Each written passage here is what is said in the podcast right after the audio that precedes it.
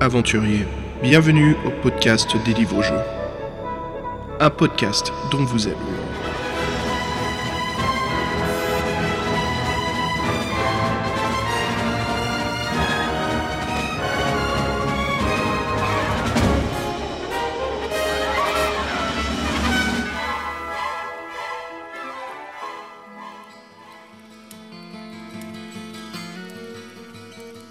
Hey, salut les aventuriers et bienvenue à un nouvel épisode du podcast dont vous êtes le héros, épisode 45. Moi c'est Xavier et comme d'habitude toujours à mes côtés. Salut tout le monde et bah salut Xavier, bah c'est Fred, euh, content de te retrouver euh, en 2018, c'est euh, c'est cool et puis euh, même si on est un peu en retard, c'est euh, Qu'est-ce super, c'est- on n'est jamais en c'était pas retard. prévu mais On n'est jamais en retard, on, est, jamais en toujours... retard, c'est ça. on est toujours là. Ah ouais, ça fait plaisir de se retrouver. Nouvelle année, euh, pas mal de choses prévues, donc voilà. Bah, on voulait en discuter avec vous justement.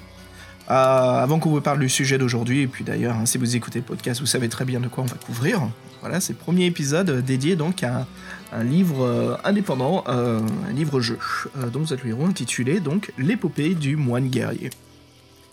Et voilà, avant cela, Fred, euh, donc on a pas mal de choses prévues hein, pour, pour cette année en question de podcast. oui, on a plein de dossiers d'avance, euh, plein de livres euh, qui starting block et puis euh, faudra caser tout ça sur 12 mois. Donc euh, Ouais. on, va trou- on va trouver le temps, on va, on va réussir à le faire. Bah voilà, depuis qu'on a agrandi l'équipe, euh, Fabien donc qui est, avec nous, il nous prépare pas mal de documents, ce qui nous aide beaucoup. Je sais que je reçois de temps en temps des messages privés, du genre quand est-ce que c'est le nouvel épisode, c'est toujours euh, messages très chaleureux, ah, des messages très chaleureux. J'ai la langue qui s'entord, qui, sont, qui fait des nœuds. Et voilà, comme, comme on avait expliqué dans de précédents épisodes, c'est vrai que ce, ce podcast, c'est pas juste autour d'une table et on, discute euh, de questions qui nous est posées. Voilà, il y a quand même un petit travail de préparation. Euh, lire un livre et puis avec Fred, il faut qu'on le digère, on en discute, on en parle. Puis comme vous avez vu, on change un peu notre formule. Maintenant, on parle plus euh, des moments clés qui nous intéressent le plus, parce que voilà, ça nous permet aussi de, produire des épisodes un peu plus rapidement. Et puis aussi pour nous, ça nous permet de développer plus, voilà, les moments intéressants du livre que des moments qui nous ont euh, moins moins accrochés. Donc en effet, pas mal d'épisodes prévus. Surtout Fred, je suis excité pour 2018 car on va couvrir le troisième livre de la saga Sorcellerie. Chouette, chouette, chouette. Ouais, je Chouette, suis, chouette, chouette. je suis vraiment heureux de pouvoir te faire découvrir cette, cette saga. Euh, ces quatre livres euh, de Steve Jackson, Sorcellerie, qui sont vraiment, vraiment excellents. Le seul bémol de cette série des sorcelleries, je pense qu'ils vont être encore plus longs que les autres à préparer parce que c'est des sacrés pavés que si on veut vraiment aller au bout du truc, euh, on va en chier des bananes presque, excusez-moi l'expression. Bah, plus toi, parce Bon, que moi bah, j'ai déjà couvert les deux premiers, donc euh, c'est plus toi qui vas devoir rattraper trois livres. Donc, euh, ça fait du boulot. Ouais, bah, je vais m'enfermer un week-end chez moi et puis euh, je vais me faire ça dans la pénombre euh, Ouais. avec l'illustration de John Blanche. Ouais, ça, tu, euh, ça va être excellent. Et puis, euh, bon, c'est vrai que toi, je crois pas que tu les as en physique, mais euh, je crois que ça t'impressionnera encore plus parce que le quatrième volume, euh, La couronne des rois, et c'est un blocus le livre, quoi. C'est le genre de truc que tu pourrais empêcher un rat de marée euh, d'anéantir ta maison. C'est un je Blocos ou un Blocus un blocus. blo- tu, tu mets le livre devant toi, il y a rien qui passe à travers. Ah, c'est une digue alors, c'est une digue. Ah oui. Bon, il n'est pas aussi grand que le dernier Joe Dever, le volume 29 euh, de, de Jeux solitaire, mais quand même. Ah, il passe son point. Bref, juste pour dire que c'est une sacrée aventure, et puis de toute façon, c'est c'est un- c'est une excellente histoire. Euh, vraiment une bonne façon de finir euh, cette saga. Donc voilà, on a pas mal de choses. En effet, prendra ton temps, Fred. hein. C'est pas un numéro qu'on fera tout de suite en début d'année, mais je pense cet été, on verra. Ça serait sympa. Surtout vu l'ambiance du troisième qui se passe dans le désert, où il fait bien aride et chaud. Ça serait peut-être la saison parfaite pour l'été. Je disais juste avant, Fred, aussi des parties de jeux de rôle. Donc ça fait longtemps, on n'en a pas fait du tout l'année dernière. Euh, donc là, cette année, voilà, on va essayer de réunir, euh, bah, comme ça, vous aurez les auditeurs Fabien. Euh, on va en discuter avec lui. Là, je sais que ça va être la surprise quand il va écouter le podcast. Il va dire Ah, quoi? Eh oui, Fabien, on aimerait bien t'avoir pour une partie de jeu de rôle. Hein, Fred, tu seras en live avec lui depuis la France. Et puis. Ouais, mais t'inquiète, je- j'en ai parlé, on, on au printemps, puis on verra quand est-ce que ça, ça sort exactement. mais- Et puis euh, je vais voir avec Ludo, ça serait bien de le ramener. Voilà le fameux Ludo qui était là que pour euh, deux épisodes. Euh, la citadelle du chaos et une partie de jeu de rôle. Donc ça serait bien qu'on le ramène et puis euh, qu'il s'amuse avec nous. Ludo super occupé, donc pareil, il a Ah vraiment... ouais, il a- ouais, ouais, le vidéo serait cool ouais, d'entendre sa voix dans le podcast. Ouais, ce serait sympa. Et je voudrais balancer un petit mot, j'aime pas trop faire cela, mais là je vous admets que ça nous aiderait. Si vous voulez bien nous aider pour augmenter un peu notre, horizon de communication. Si vous voulez bien nous laisser une note sur iTunes. ce qui est bien la structure iTunes, c'est plus il y a d'étoiles, plus il y a de notes, plus iTunes recommande et propage le podcast à travers d'autres plateformes qui sont du même sujet. Donc voilà, si bien sûr, vous n'êtes pas du tout euh, obligé, hein, mais voilà, si vous voulez nous aider, c'est un geste parfait en fait, parce que ça nous permet, voilà, encore une fois, de, de trouver euh, bien bien plus d'auditeurs et de partager donc notre passion pour euh, les livres dont vous êtes le héros. Et puis, quoi de neuf, Fred? Qu'est-ce que tu as prévu toi cette année? Bah boulot boulot, boulot créatif, genre. Ouais, je, là, en bonne résolution 2018, franchement, je, je travaille pas tous les jours, mais presque par petites touches et j'ai bien envie qu'on se tire la bourre pour, euh, pour Ouais, moi, je, je, en ce moment, je, je prends mon kiff euh, dans l'écriture et voilà, donc euh, sur deux projets distincts et ça me, ça me tient en éveil. Et même, je veux dire, ça prend un peu sur mon boulot normal, mais c'est pas grave. et donc, j'espère que, ouais, ça, que cette année, on va se. On va, on va faire tout ça, ce serait cool. Hmm. Ouais, moi aussi, j'ai bien pu reprendre cette année notre l'écriture du livre dont vous êtes le héros. Euh, ça fait vraiment plaisir. Je retrouve cette joie, cette envie de créativité, et ça fait plaisir. J'étais un peu, j'avais ralenti depuis l'été dernier juste à cause du boulot. Je fais aussi un documentaire sur le côté, donc ça, ça m'a un peu mis un stop net. Mais voilà, j'ai fini de, filmer ce docu. Puis voilà, j'ai pu me concentrer bien plus l'hiver dernier et, euh, début de cette année quoi sur euh, sur mon livre. Donc ouais, ouais, je partage cette ce ressenti quoi, cette joie. C'est vrai que ça prend du temps sur d'autres projets, mais c'est pour ça qu'il faut qu'on favorise mais voilà, on n'abandonne pas le podcast. Et je t'admets que Fred, des fois le soir, quand je suis en train d'écrire, je me dis, est-ce qu'on peut vraiment continuer le podcast? Parce que ça. C'est pas que ça pèse, mais. Tu sais, c'est difficile. Tu essayes de distribuer ton temps, allouer. Euh, les... C'est comme si, voilà, notre temps libre, c'était une feuille Excel, et puis on remplit les cases, et au bout d'un moment, on se retrouve à avoir trop de choses, quoi. Il n'y a plus de place. C'est Tetris. ouais, bah, ouais, c'est la gestion du temps, mais euh, tous les deux, on sait très bien qu'on fait ça pour le plaisir, donc mhm. euh, le plaisir, on, trouve toujours. C'est Tetris, mais c'est que la lettre L qui tombe. T'es dans la merde si c'est ça. T'es dans la merde. Donc voilà, avec Fred, on essaye de faire au mieux. Donc, euh, une des raisons aussi pourquoi on a, des fois, comme vous avez vu, on n'a pas eu de podcast pour euh, janvier. On avait pas mal de préparatifs. Voilà, cette année, on a vraiment euh, fait pas mal de travail à l'avance avec Fabien. Donc, je pense qu'on va pouvoir sortir peut-être 12 à 14 épisodes cette année, ce qui serait chouette. Ouf, ouais, tu t'enflammes peut-être. je pense à un par mois, donc euh, là, il y en a déjà maintenant, donc ça fait plus que 11, 11 à 12. mais on, est en, février, donc ça fait 14 en 11 mois. ouais, bah après, euh. après, on en a pas mal qui sont déjà écrits, puis on a toujours des épisodes, euh, voilà, on répond aux questions, puis on, fait toujours un petit peu d'épisodes aussi pop culture, ça on aime bien faire. mais voilà, notre intention, c'est toujours de couvrir un peu plus les livres dont vous êtes le héros. Fred, avant de discuter euh, de l'épopée du moine guerrier, euh, je te propose euh, une petite musique, un chip tune. Un chip tune Vas-y, un chip tune. Chip tune, je te propose un chip tune d'un excellent Metroidvania, Axiom Verge. Et le morceau s'intitule Vital Tide. À toutes. Ça nous emporte.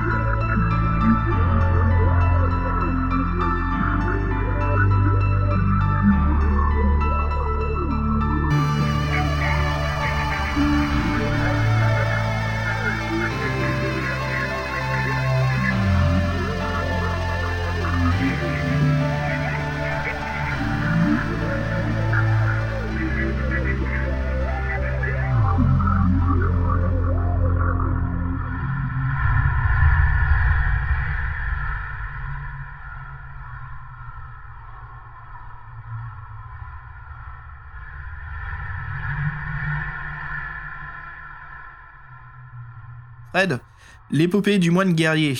Alors, commençons par discuter euh, de la couverture du livre. Alors, précision, euh, Bébé Wismerhill, donc l'écrivain, nous a envoyé euh, son édition poche de 2017. Euh, si vous faites des recherches, vous verrez qu'il y a une édition collector chez Megara. Donc voilà, nous on va parler donc aujourd'hui sur ce podcast. si je me trompe pas, je crois que c'est la première publication, donc celle de mai 2017, par Bébé Wismerhill lui-même.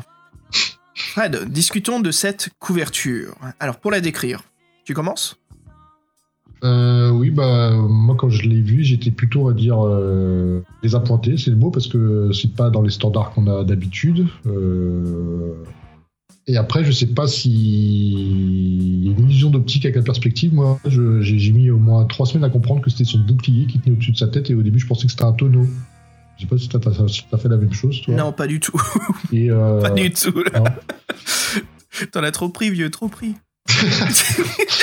Et euh, Euh, Bah ouais, c'est euh, l'illusion. En fait, c'est l'attachement. euh, comment dire C'est quelque chose de psychologique. Comme c'est un moine, c'est pour ça que t'imagines un tonneau, un fût de bière. ouais, alors, ouais, oui, c'est ça, peut-être. C'est une connotation, ouais. Les moines trappistes et tout ça, j'ai vu. bah, surtout qu'après, il paie pas de mine, euh, le personnage, on dit, bon, si c'est lui qu'on a. En fait, pour une fois, normalement, les, couvertures des livres de l'héros, ça reprend la maquette, plus ou moins. Euh, oui, ça reprend la maquette des livres de l'héros. La couverture donne envie de, de jouer au livre, des fois, même des fois, la couverture est mieux que le livre. Et bah là, c'est une bonne entrée en matière, euh, je trouve. Alors, le, dos de couverture, j'en parle pas parce que j'aime pas trop. On dirait que ça a été fait au stylo bille bleu. Et, dans la version collector Megara, donc ils ont refait la, couverture et elle est quand même, plus moderne, plus sympa. Même si c'est vrai que on s'attache à lire le bouquin, le personnage qui est représenté sur la couverture de l'édition de poche de, de mai 2017, elle représente plus le personnage qu'on vous que, est un moine guerrier, mais qui est un, débutant, qui est un, qui un, pleutre, un, lâche. Et en fait, sur la couverture de Megara, euh, c'est un super moine guerrier euh, baraque comme une euh, statue de bronze. Et donc, forcément, oui, c'est pas la même représentation de personnage déjà.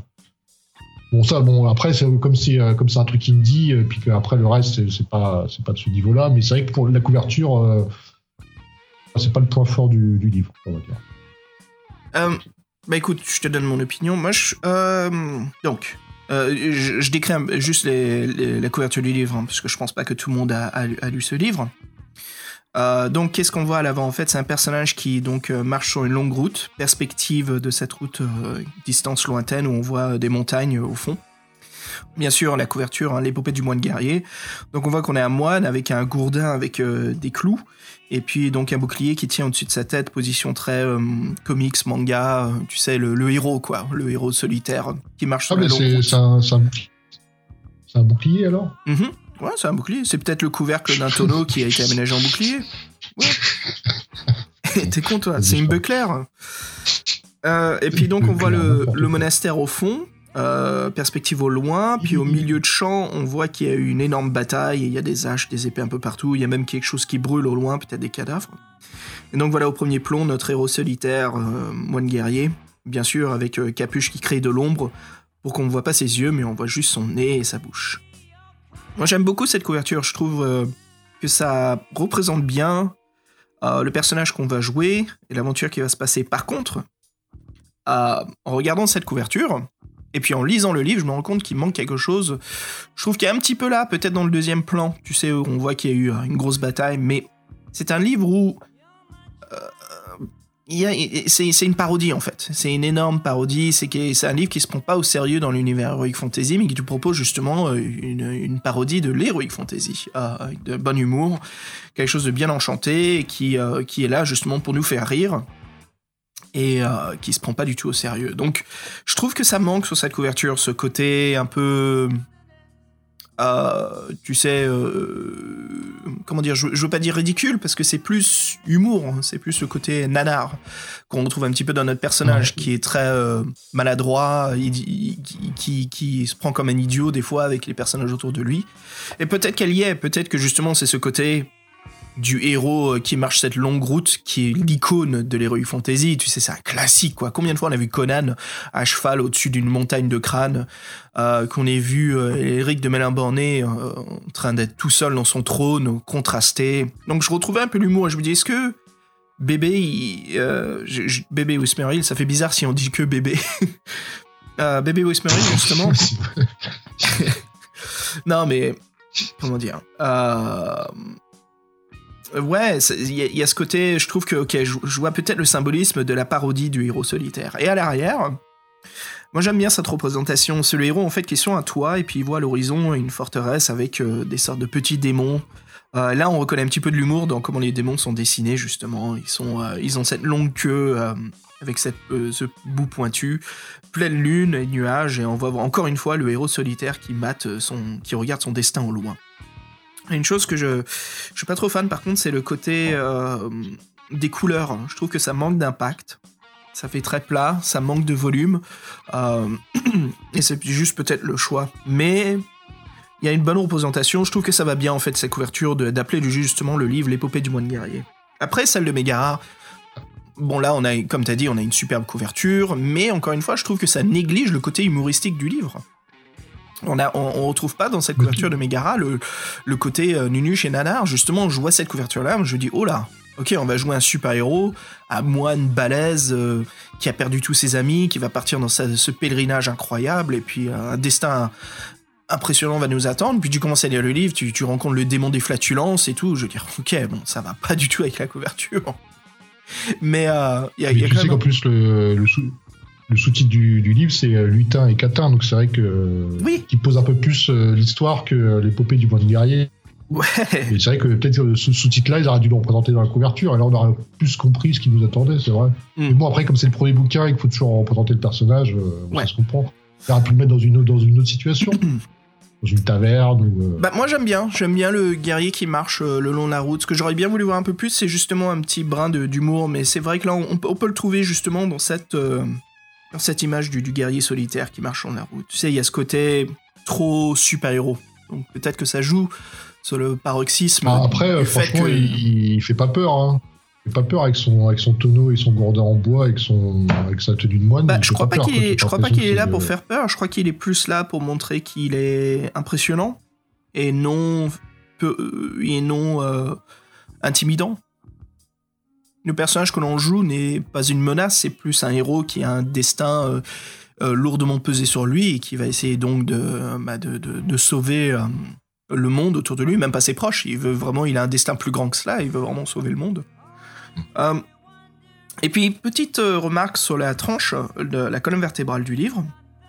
On voit donc, et on voit justement l'icône d'une main qui tient deux paires de D6, euh, une paire de D6 dans la main. Donc on sent tout de suite l'amour qu'a bébé Wismerhill pour la saga de sorcellerie. Donc, euh, en fait, ce dessin-là, il est même, même repris à l'intérieur pour, euh, Mhm.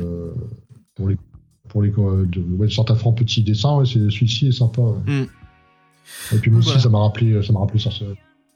Donc moi je t'admets que j'aime bien ces, ces deux couvertures, le nuit et jour euh, à l'arrière avec la nuit et le jour à l'avant, euh, représente bien le personnage dans sa situation et au lieu de le mettre dans un lieu renfermé, on le met vraiment dans l'univers, on le montre où est-ce qu'il est, où est-ce qu'il se balade et qui reprend Bon, justement. après, moi, c'est pas. C'est pas le fond que je reproche, c'est plutôt la forme que je trouve que c'est vrai que c'est un peu plat, quoi. Les couleurs sont un peu fades, Ouais, euh, ouais. le dessin est un peu simpliste. euh, donc, oui, c'est dommage qu'une couverture, ça doit péter, quoi. Après, Donc, celle de Megara, elle pète, c'est vrai, mais elle représente pas le personnage qu'on joue. Donc, ouais. mais après y a- je, je pense qu'il y a largement une différence de production entre ce que Mega a fait et puis ce que Bébé Oui, a fait euh, indépendamment. Ouais. Et donc pour nous, ouais, c'est quand même un exploit de- d'écrire un livre, c'est pas quelque chose que fait tout le monde. Donc ça fait plaisir justement de voir donc ce qu'a fait Bébé Wismerhill et comment lui il approprie et donc il, euh, bah, il nous raconte son histoire de sa vision en fait euh, de, de fantasy euh, qui est beaucoup moins sérieuse, qui est beaucoup plus parodique, que comique.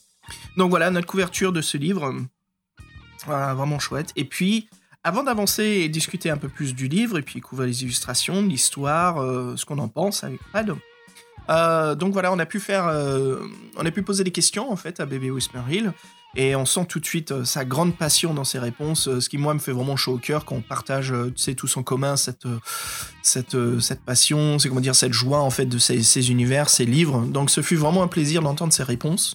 Et puis voilà, je vous permets de, je vous propose euh, qu'on joue justement euh, ce, ce- ce fichier audio, qu'on qu'on écoute euh, un peu bah, son univers avant que justement on plonge dedans.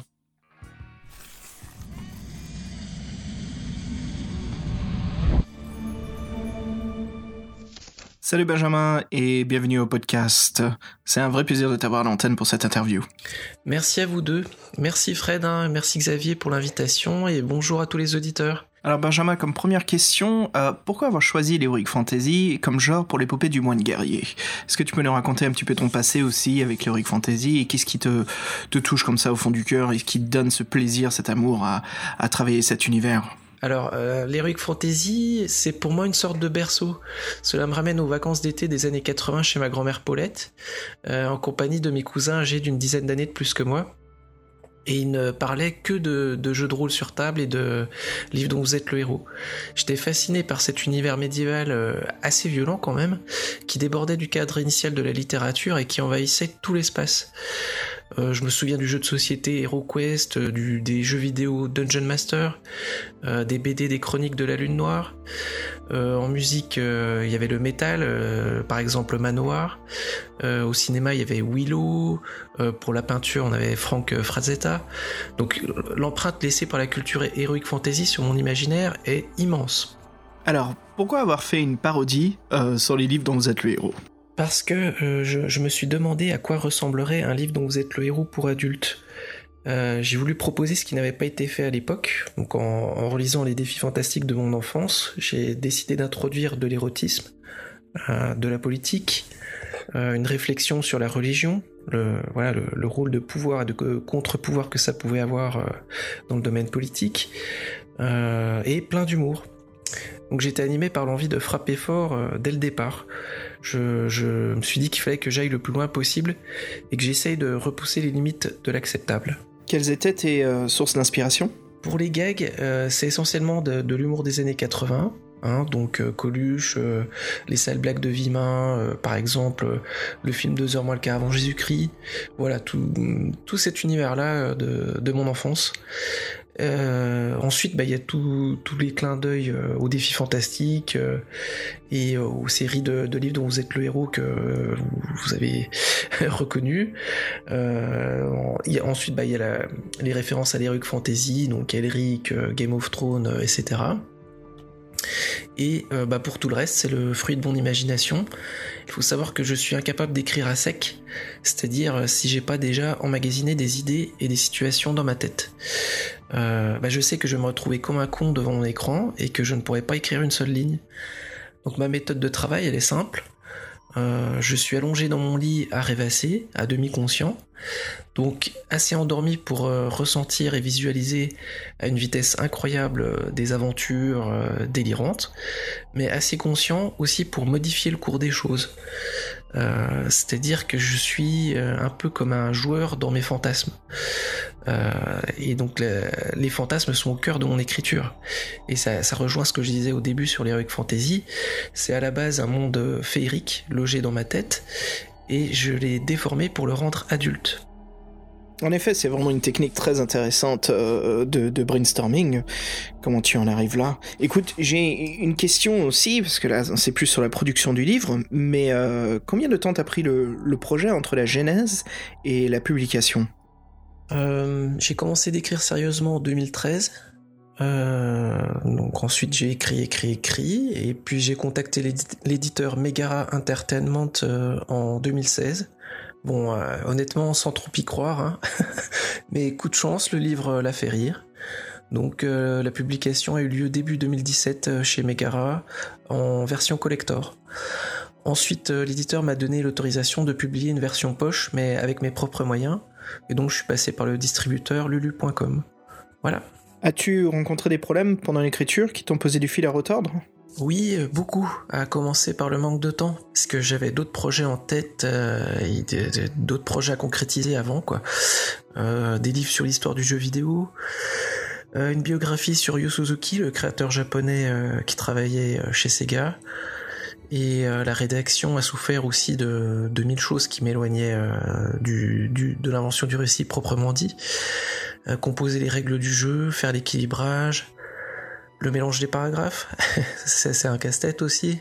Quand on ne sait pas manier les logiciels euh, comme moi, euh, chasser les bugs, euh, voilà. Donc c'est l'aspect technique et les doutes sur la jouabilité ont pas mal vampirisé mon temps et m'ont souvent découragé. Oui, en effet, ça vampirise un sacré bout de son temps.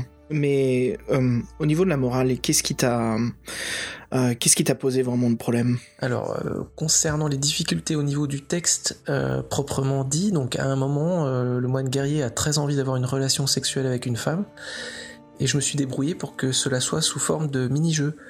C'est-à-dire, le joueur doit tenter sa chance, et s'il a la bonne pièce de son équipement, alors à ce moment-là, les conditions sont réunies pour débloquer une scène érotique. Cependant, il y a un versant autre que l'esprit chevaleresque euh, et héroïque qui court euh, tout le long du livre, c'est la possibilité d'être une crapule sans foi ni loi. Parce que pour moi, ce qui comptait, c'était de donner aux joueurs euh, la possibilité de faire des choix moraux et pourquoi pas d'agir en salaud. Et si je me place un instant dans la peau d'une ordure, il me paraît clair que ce que je n'obtiens pas de gré, je l'aurai de force. Et du coup, euh, me, voilà, en tant qu'auteur face à un cas, de conscience. Dois-je donner la liberté de violer quelqu'un? Donc cette question épineuse en a amené deux autres, euh, heureusement bien plus claires. Est-ce que euh, cette séquence de viol aurait un impact sur le reste de l'histoire? Et est-ce que cette séquence aurait un intérêt ludique? Comme les réponses furent négatives, j'ai finalement renoncé à l'inclure. Ah oui, là en effet, la question de morale, euh, tu te poses, c'est assez, euh, assez sérieux, en effet. Euh, moi, je pense que ça serait passé autrement hein, si tu inclus ça dans le livre. Je crois que là, c'est le lecteur même qui commence à se poser des questions sur ses choix, mais aussi des questions sur, sur l'écrivain. Euh, bah écoute, je voulais te parler aussi d'une question plus sur... Euh, on remarque au début de ton livre que tu remercies justement euh, pas mal de, groupes. Et puis ça revient à cette question-là justement, c'est de quelle façon le forum de la Taverne des Aventuriers et Rendez-vous au premier t'ont aidé à peaufiner le projet? Oui, les, forums spécialisés ont joué un rôle assez important euh, parce que les, les, membres de ces forums sont aussi euh, des joueurs, aussi des testeurs, aussi des écrivains, et de par leur, leur expérience, ils ont pu m'aiguiller sur ce qu'il était raisonnable d'améliorer. Par exemple, je pensais que c'était rassurant autant pour l'auteur que le joueur de marcher en terrain euh, balisé, entre guillemets, c'est-à-dire de reprendre le système de jeu euh, des défis fantastiques. Donc, mais je me suis trompé. Euh, les joueurs m'ont convaincu que chaque série de livres-jeux doit avoir son propre système de jeu. Et donc j'ai développé par la suite euh, le, système de jeu qui est propre au moine guerrier. Alors, Benjamin, pourquoi est-ce que la couverture du livre est si sérieuse par rapport au contenu du livre? Alors oui, c'est vrai. Euh, autant le, dessin de couverture que le dos du livre ont, des ambiances sérieuses, euh, mais ils couvrent euh, tous les deux des thématiques qui sont bien présentes dans le livre. Donc je vais m'expliquer.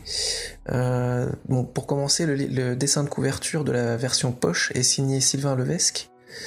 je vais demander de représenter le moine guerrier en train de quitter l'abbaye. Donc on, la voit, elle est tout au fond à droite. Et si vous vous souvenez bien, à ce stade du jeu, le, moine guerrier n'a pas du tout envie de rigoler. Hein. Il est dégoûté d'avoir été mis dehors. Et donc, euh, Sylvain a dessiné ce point de départ de l'aventure. Et on n'avait pas envie de, le voir en train de faire le guignol, quoi. Voilà. Ensuite, pour le dos du livre, qui est lui aussi euh, sérieux, on, voit le moine guerrier qui regarde de loin la tour sombre, euh, donc qui est la demeure euh, du sorcier fou qu'il doit vaincre. L'ambiance euh, est, nocturne avec une lune lugubre. Donc c'est pour marquer le, contraste avec la couverture qui elle est plutôt solaire. Donc on voit le, moine guerrier en pleine lumière qui se dirige vers nous. Et tandis que le dos du livre, donc l'autre face, euh, c'est la face obscure finalement.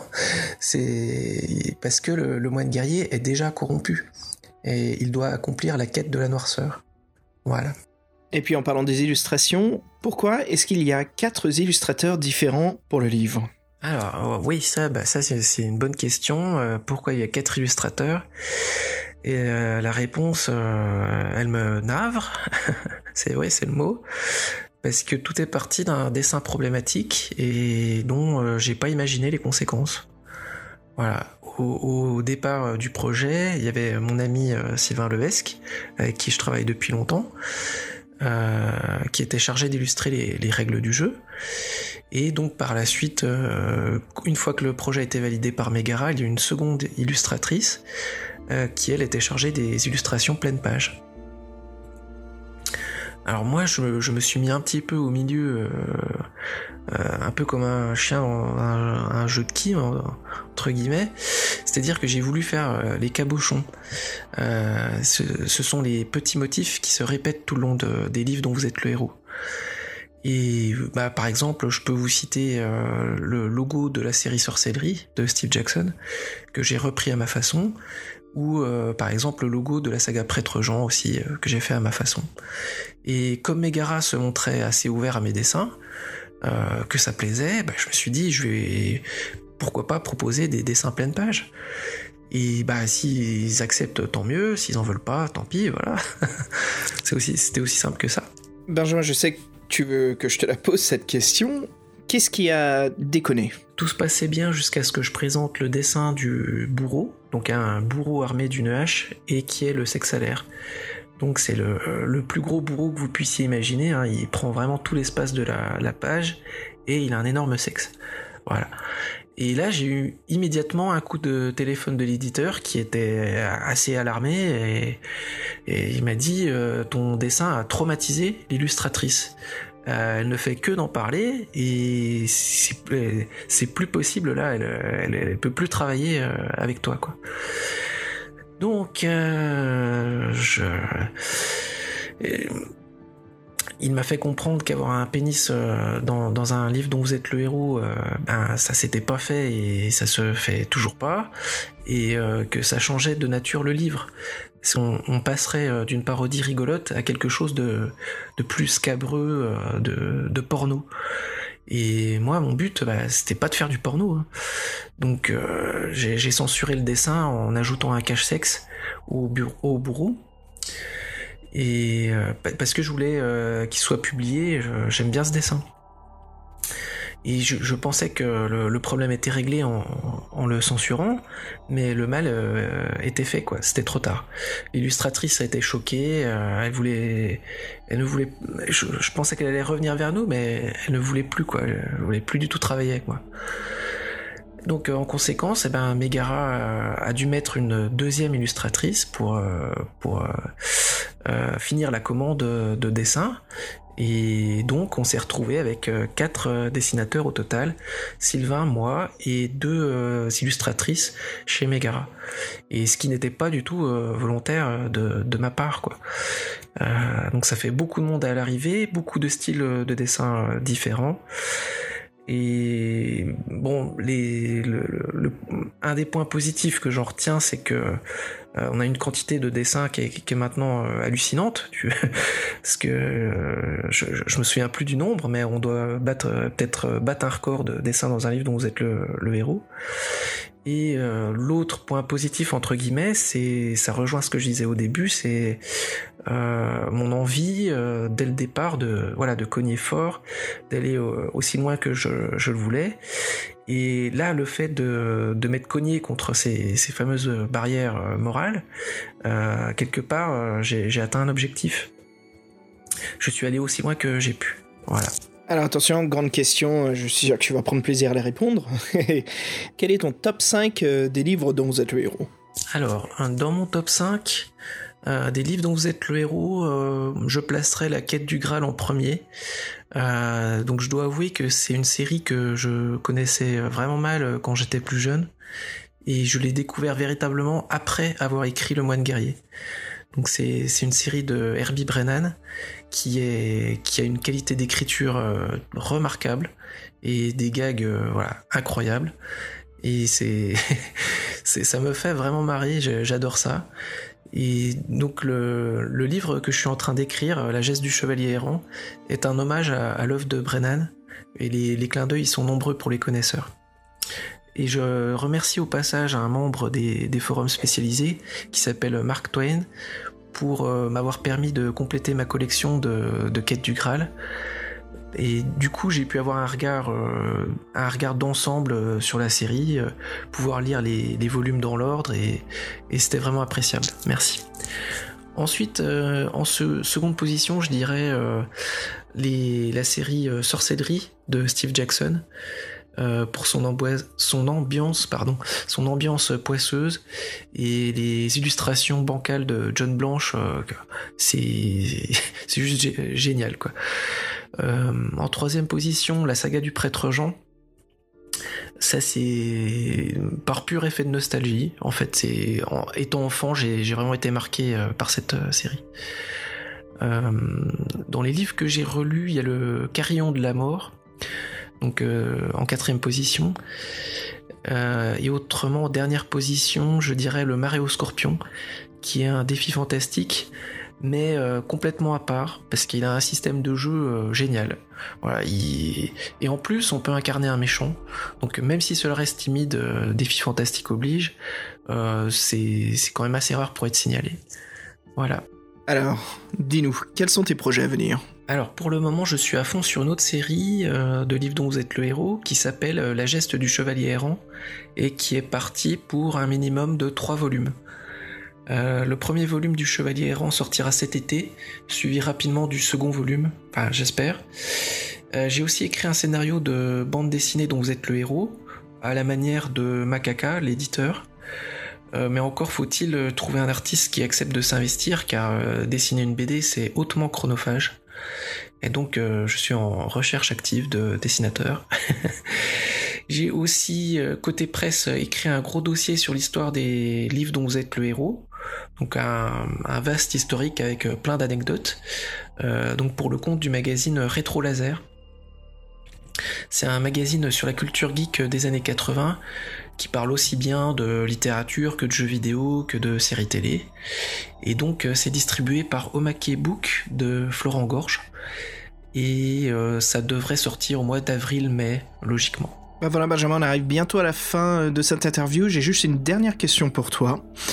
Et euh, bien sûr avec Fred, hein, voilà, après avoir fini le livre, on est bien curieux. Euh, donc combien de volumes comptera au total l'épopée du moine guerrier? Il y aura deux volumes pour le moine guerrier. Euh, j'ai commencé l'écriture du second volume et donc euh, j'ai, comme j'ai pu inventer les règles du jeu, et que je dois juste les reprendre et les, améliorer et les gérer, c'est j'ai le champ libre pour l'aspect narratif et donc effectivement là c'est du pur plaisir. Euh, par contre, je veux prendre mon temps hein, parce que j'ai pas envie de décevoir les ceux qui ont aimé le premier volume. Et euh, bah, comme j'ai dit, hein, je suis accaparé, j'ai mille choses à faire euh, en même temps, presse, livre, etc. Donc voilà, il y aura bien un second volume, mais pas tout de suite. Bah voilà, on conclut cette interview, Benjamin. Ce fut un, vrai plaisir de t'avoir avec nous. Euh, et puis voilà, bah, avec Fred, on va continuer à parler de ton livre euh, sur le podcast. Et puis, euh, bah, je te dis à très bientôt. Et puis, bonne continuation sur l'écriture. je dis au revoir aux auditeurs et je souhaite une longue vie au podcast dont vous êtes le héros. Allez, salut Salut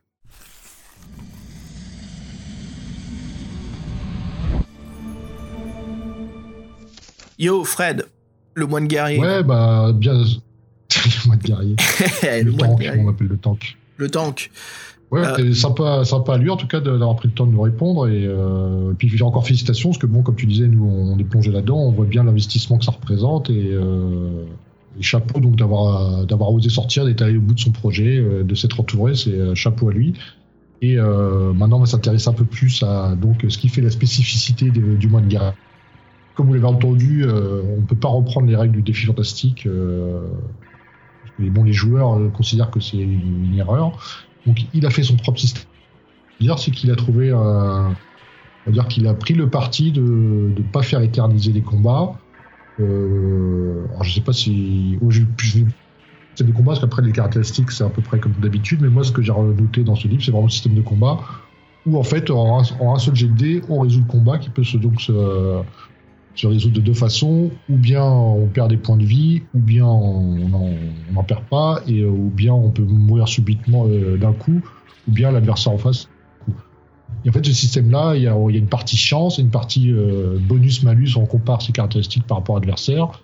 Et donc, il y a un tableau de correspondance, et donc en fonction de chance et du bonus-malus qu'on a sur, sur la table, ça fait un résultat. Et donc, ça, c'est pas mal pour ceux qui n'aiment pas que les combats s'éternisent. Et en fait, dans l'œuvre, en fonction des endroits où on en est, il y en a pas mal qui peuvent s'enchaîner. Donc, c'est pratique pour, euh, pour que l'action reste fluide. Et après, au niveau des caractéristiques, euh, au niveau des caractéristiques mêmes, euh, il y a toujours ce qu'on appelle la vitalité, la force et la chance, sachant que donc c'est sur des, des sur des, un système de 6. la force, on a un maximum de 10 au départ qui pourra, pourra évoluer. Euh, pour la, pour la vitalité 2d 6 plus 6. Et la chance, c'est 2d 6, je crois. Les points de chance, ça permet de refaire, des, refaire un combat si on veut modifier le résultat d'un combat. Et ce qu'a introduit donc euh, bébé Wismer Hill par rapport à son, son appétence pour la philosophie, les choix personnels, c'est la noirceur. Donc la noirceur, c'est des points de noirceur. On en a zéro au départ. Et si euh, par nos actions on en accumule trop, c'est-à-dire si on atteint le score de 10, on se rend directement au paragraphe 66. Et donc là, il y a une quête euh, annexe qui, qui, a lieu euh, et qui donc change complètement, complètement l'histoire. Euh, après, il faut savoir que le moine guerrier, il peut avoir un espèce de talent particulier euh, je sais pas la liste en tête, je me souviens que moi j'avais pris, j'ai pris cercle carré, qui est en fait la magie. Est-ce que toi, Xav, tu avais fait un choix différent Est-ce que tu te souviens des. Ça alors, on a tous les deux pris le même, la même spécification. Ouais, Alors si, je sais qu'il y en a un qui s'appelle Angelus, qui, en fait, qui permet de faire plus ou moins des Oui. miracles par la, par la prière, et en, sur des formes, le mode facile du jeu. Donc, euh, Je t'admets que j'ai des trucs le mieux à le prendre. j'ai un, petit peu triché parce que je voulais voir justement le, le potentiel du livre. Donc je me suis pris deux pouvoirs. Je sais que bien sûr c'est contre les règles, mais voilà. Bah, on est là pour discuter du livre. On est là pour discuter Ouais, du livre, ouais, donc ouais. euh, voilà, je, je couvre un peu plus. Oh on là là, pas- le gros tricheur. Je sais, je sais, je sais. Donc justement, moi j'ai pris euh, le l'Angelus et le cercle carré. Je trouvais que c'était vraiment les les deux intéressants qui créent un personnage euh, assez assez cool. Donc on bah ouais. Et puis alors qu'est-ce qu'on avait d'autre comme pouvoir, Fred? Le bonimenteur, Camou- camouf- camouflage. caméléon. Bonimenteur, ouais, camouflage. ouais. Hmm. Ouais, caméléon, bonimenteur. Et puis après voilà, on a aussi, euh, bah je crois que c'est ça, non On a ces cinq pouvoirs là. Oui, bah avec cela, on a, on a cinq pouvoirs. Euh, après, ce qu'il y a, c'est qu'il y a aussi un système de, pour l'équipement, un système de, dire, de, de cases euh, par rapport à notre, euh, notre force. Donc, les plus ou moins de, de place, et donc on peut pas, on peut pas dépasser notre total de, de points de force. Place au niveau du système de règles. Bon, la, la vraie spécificité, en fait, c'est système de, combat euh, avec euh, un seul test par combat. Et donc, cette noirceur qui, euh, qui peut donc, en fait, c'est par rapport à vos actes, hein, comme vous avez pu. Si vous faites une bonne action, vous en gagnez pas, vous pouvez même en perdre. Par contre, si vous vous êtes fait preuve de peu d'empathie, que votre prochain vous en a que faire, et ben vous gagnez des points. Alors moi, je sais pas, moi dans l'aventure, j'en ai pas gagné un seul. hein. Euh, toi, t'as dû en gagner, te connaissant. Euh... Mais j'en ai gagné. Toi, tu te crois, toi, t'es, c'est 100 fois 10 lois, toi. Je t'admets que, écoute, on peut parler de ça trois secondes. Euh, mais ça fait combien de temps qu'on lit des livres dans Z le héros Enfin, moi, ça fait quelques années, mais toi et moi ensemble, pour ce podcast, ça fait quoi? Ça fait un an et demi? Plus que ça, ça fait au moins 3 ans. Oh merde, pardon. Le temps passe plus vite que je le pense. Euh, ouais, pour moi, ça. Peut-être même peut-être 4. Ok, donc, Fred, parmi tous les livres qu'on a eus, comment ça se fait qu'en général, c'est toujours toi qui te retrouves à crever, à être dans la merde, ou moi, j'arrive justement à trouver des trucs de fou? J'en sais rien. Tu joues l'enculé, c'est ça? Euh, Peut-être que j'ai l'habitude justement de comment les écrivains te piègent. C'est rien. Mais là, ça n'a rien à voir, parce que c'était vraiment des choix. Je sais pas, euh, par le nain, là, dans son, dans son arbre, faudrait qu'on en parle. Mais, Ouais, ou peut-être que t'es juste une grosse merde, c'est tout. mais moi, je commence pas l'aventure avec deux pouvoirs. ok, ok. Bon, on va s'arrêter là. Non, mais on va s'arrêter là, oui, sur le sujet, mais on peut continuer à parler du livre. Oui. Ça. le, gros, le gros blanc, quoi. ouais, c'était génial. Euh, Tu sais, ce qu'on vient de faire là, c'est suit l'humour du livre. hein. oui, faire. Ouais, Franchement- euh, donc, faut quand même vous dire, euh, la, la référence de l'auteur, il, le- il le dit, c'est euh, Ah oui. deux heures moins le quart avant Jésus-Christ. Donc, euh, je sais pas pour ceux qui connaissent, c'est quand même un film français bien franchouillard, avec une pléthore de stars de l'époque. hein, ça, il y a le casting problème. Bon, je- pour le de France, ça fait longtemps que je l'ai pas vu, mais bon, je me souviens un peu du, du niveau. Ouais, donc, je pense que ça ne, à la tiens, il y a des scènes qui ne plairont pas tout le monde et que Bon, après, euh, voilà, ça se, ça se discute, mais au moins c'est posé et c'est annoncé, donc euh, Oui, c'est annoncé, mais en surprise. Ça. voilà, en fait, c'est- vraiment les pochettes des deux éditions qui, pour moi, euh, nous mettent pas du tout sur cette piste-là. Ah oui, Et sur- c'est Sur la couverture, c'est pas annoncé. Ah non, non, non, non. Mais, mais je veux dire, même en illustration, tout, euh, voilà, comme on en a parlé plus tôt. Euh, mais une fois qu'on se met dans le bain, parce que c'est ça, en fait, ce qui était difficile pour euh, nous deux, c'est qu'il n'y a pas de synopsis à l'arrière du livre et tout, donc on, commence et puis on se rend compte très rapidement, ah, ah, ah, ok, ok, ok. Voilà, on voit tout à fait. euh, et comment dire? Pour moi, l'exemple, c'était, Fred, j'avais l'impression d'être euh, Leslie Nielsen dans Y a-t-il un président pour sauver la reine? Euh, J'avais l'impression. ouais, Il y, a un- il y a un petit peu de ça. Ouais. Ouais. Un petit peu de ça, ouais. On est maladroit, on commet des erreurs même si on n'a pas le choix, donc c'est bébé Wismeril qui crée, comment dire, qui crée en fait l'arc d'évolution de notre personnage. Euh, Il y a des moments voilà, où on fait des erreurs, on fait des, choses maladroites, et c'est- voilà, on voit vraiment qu'on joue un moine guerrier donc qui est vraiment euh, nunuche. Euh, il est peut-être pas con, mais il est très maladroit. Ah.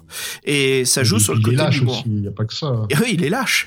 Il est lâche, fainé, fainéant, tire au flanc. Il euh, pense qu'avec sa queue. Toutes les euh, qualités du, du héros. Il sait pas encore ce que c'est encore avant de partir. Oui. oui, oui. Mais euh, ouais, donc une fois qu'on se il, plonge dedans, il entretient sa tonsure. c'est ça. Et on commence à se rendre compte de, de l'ambiance du livre et ce qui se passe. Ouais. Bah justement, Fred, c'est ce qui nous plonge dans le début de l'aventure. Oui, alors la première scène, en fait, euh, c'est une scène de. Bon, on est dans notre monastère avec les moines, on, a notre petite vie pépère avec euh, un repas à heure fixe, euh, dodo, euh, la prière, la franche camaraderie de l'église. Et en fait, euh, par une nuit d'or- par une nuit d'orage, euh, le tonnerre, le fratras dehors, le fracas, et en fait, on se rend compte qu'il y a une espèce de bataille aérienne entre des griffons et je sais des aigles, je sais plus quoi là. Et, Euh, des- ouais, c'est des griffons. un griffon. Ouais. Ouais, mais ils se battent contre autre chose, mais je ne sais plus ce que c'est. Mhm. Bon, c'est la scène d'où. En fait, il y a un griffon qui s'abat euh, sur euh, une dépendance euh, de l'abbaye où on est. Mhm. Et donc, comme on est le plus jeune, sûrement, ou, avant, et ben, on sort pour voir ce qui se passe. Et donc là, on voit un griffon qui euh, sur le toit. Et que c'est l'apocalypse en hauteur. Donc, euh, orage à deux mains. On a plusieurs choix pour trouver une cachette. Et là, déjà, donc il y a plusieurs choix qui se font. Euh, et moi, je suis parti aux latrines, en fait. Ouais, pareil. Et aux latrines, j'étais sûr. Bah, vu l'ambiance du sûr. Et aux livre, latrines, c'est déjà- euh, oui, Ouais, ouais. je veux dire, comment refuser euh, cette proposition de l'auteur Et donc, euh, les latrines sont occupées par le bon cher euh, frère Bonus, homérique, ouais, frère Bonus avec ses flatulences homériques. Donc, on se planque, euh, tandis qu'il y a des elfes noirs qui euh, rejoignent le sol avec leurs griffons. Et malheureusement, le frère Bonus euh, ne peut lâcher, à cause du stress, ne peut, se- ne peut se tenir- retenir de lâcher un P sonore. Il fait vrombir euh, l'espace. Et donc, euh, les elfes noirs nous découvrent. Mais frère Bonus se rend bien utile et grâce à sa masse imposante, on arrive à passer le barrage de l'elfe noir qui se retrouve écrasé par le bon frère Bonus. Donc là, on retourne au monastère. Moi, il m'est arrivé autre chose dans les latrines. Oui, toi, le frère Bonus, il t'a servi à rien, c'est ça Non, en fait, euh, j'ai utilisé le cercle carré et il y a un démon donc, qui a été invoqué qui est donc euh, Crépitus, le démon des flatulences. Et euh, voilà, je lui ai demandé de l'aide, qu'on reste caché. Et puis, si je me trompe pas, Fred, si j'ai pas envie de dire des conneries, malgré que c'est des conneries qui m'ont été dites. et justement, le démon Crépitus nous dit qu'est-ce qu'on peut bien offrir en échange voilà, il nous dit même euh, crapaud ou bénitier. Et euh, on promet justement au démon d'élever un culte à son honneur la prochaine fois qu'on ira aux latrines publiques. Je me souviens même pas d'être allé dans des latrines publiques, donc euh, je sais pas comment t'as fait encore. Euh, ce Paul Dorago. Ouais. Donc ouais, c'était brin d'humour, euh, flatulence, euh, pipi caca. euh, avec le frère Bonus. Euh, je t'admets que je commençais à suivre cette route, mais là ça m'aide beaucoup plus à comprendre l'humour du livre. hein. Et là je me lâche, après je me dis ok, je vois dans quel univers je suis, je vois ce qui se passe, et donc euh, après la balade se fait euh, assez amusante, il y a pas mal de choses. Fred, est-ce qu'on peut parler d'un moment précis? Est-ce que tu as rencontré euh, Sonic? L'hérisson Ouais, juste pour, juste pour dire que ouais, donc Oui. après, euh, donc on est sommé par le monastère de d'aller contacter euh, un autre monastère de Fistule, je crois, euh, monastère de moines guerriers, pour qu'ils viennent nous aider euh, dans ces, ne pas succomber pendant cette attaque, la guerre, quoi. Et donc on part en périple, donc on a un plan du, du monde, et on a le comté de, le premier comté où on est, c'est le comté de,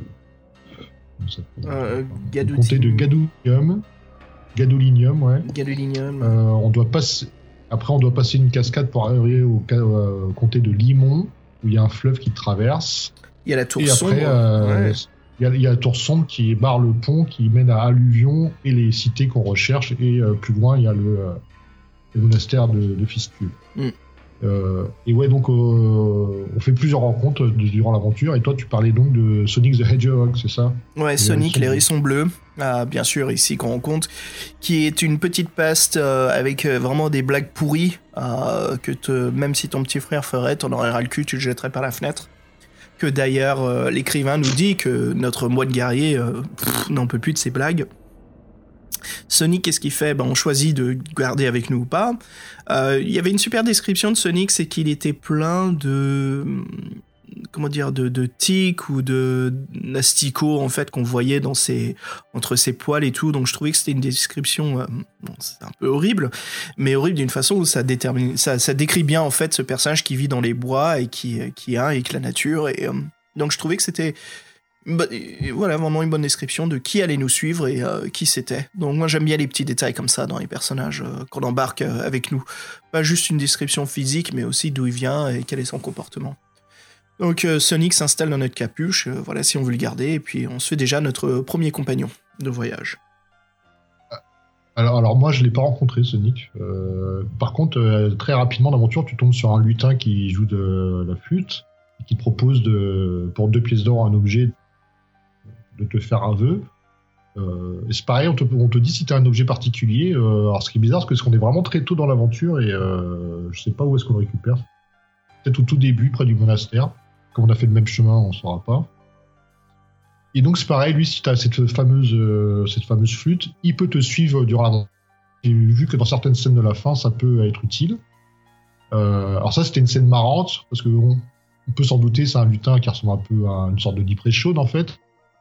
Donc c'est pas forcément bien de leur faire confiance. Et puis euh, même s'ils nous donnent des avantages, bah voilà, souvent ça se retourne un peu contre nous. Mais bon, ça c'était un personnage qui était qui était marrant. Et aussi euh, nous suivre. Donc tu vois pour Sonic, j'avais vu le dessin parce que j'ai regardé les illustrations. Mais tu l'as rencontré où exactement Tu t'en souviens? Euh, dans les bois, ouais. Je crois qu'il y a un moment, on a dû bifurquer tous les deux. Moi, il y avait un chemin à l'est et à l'ouest. Donc, je crois que c'est là qu'on s'est, euh, a séparé nos routes de possibilités dans le livre. Moi, j'ai rencontré Sonic. J'ai aussi des, rencontré après cela euh, c'était un cadavre abandonné d'un guerrier. Il y avait une épée donc qui parlait. Donc, ça faisait bien sûr penser au, c'était quoi déjà, au conte de la Lune Noire, les chroniques de la Lune Noire. C'est un Néfer et Béfer de pile face. donc, seulement une épée ici qui euh, discute avec nous et qui euh, demande justement s'il euh, veut devenir notre compagnon de route. Donc voilà, bien sûr, qu'on embarque avec nous. je trouvais ça sympa, les différents types de, compagnons. Tu sais, t'as bien fait de pas prendre Sonic parce qu'il y a un matin dans le livre où il nous réveille en pissant sur le visage parce qu'apparemment c'est une coutume virile et c'est un signe de respect. Oui, bah oui. Et puis, bien sûr, il invite un de ses potes, donc ils sont deux à squatter ta capuche par la suite. Et en fait, c'est ça qui est marrant dans le bouquin, parce que, bon, des fois, franchement, il y a des scènes. Euh, bon, c'est pas.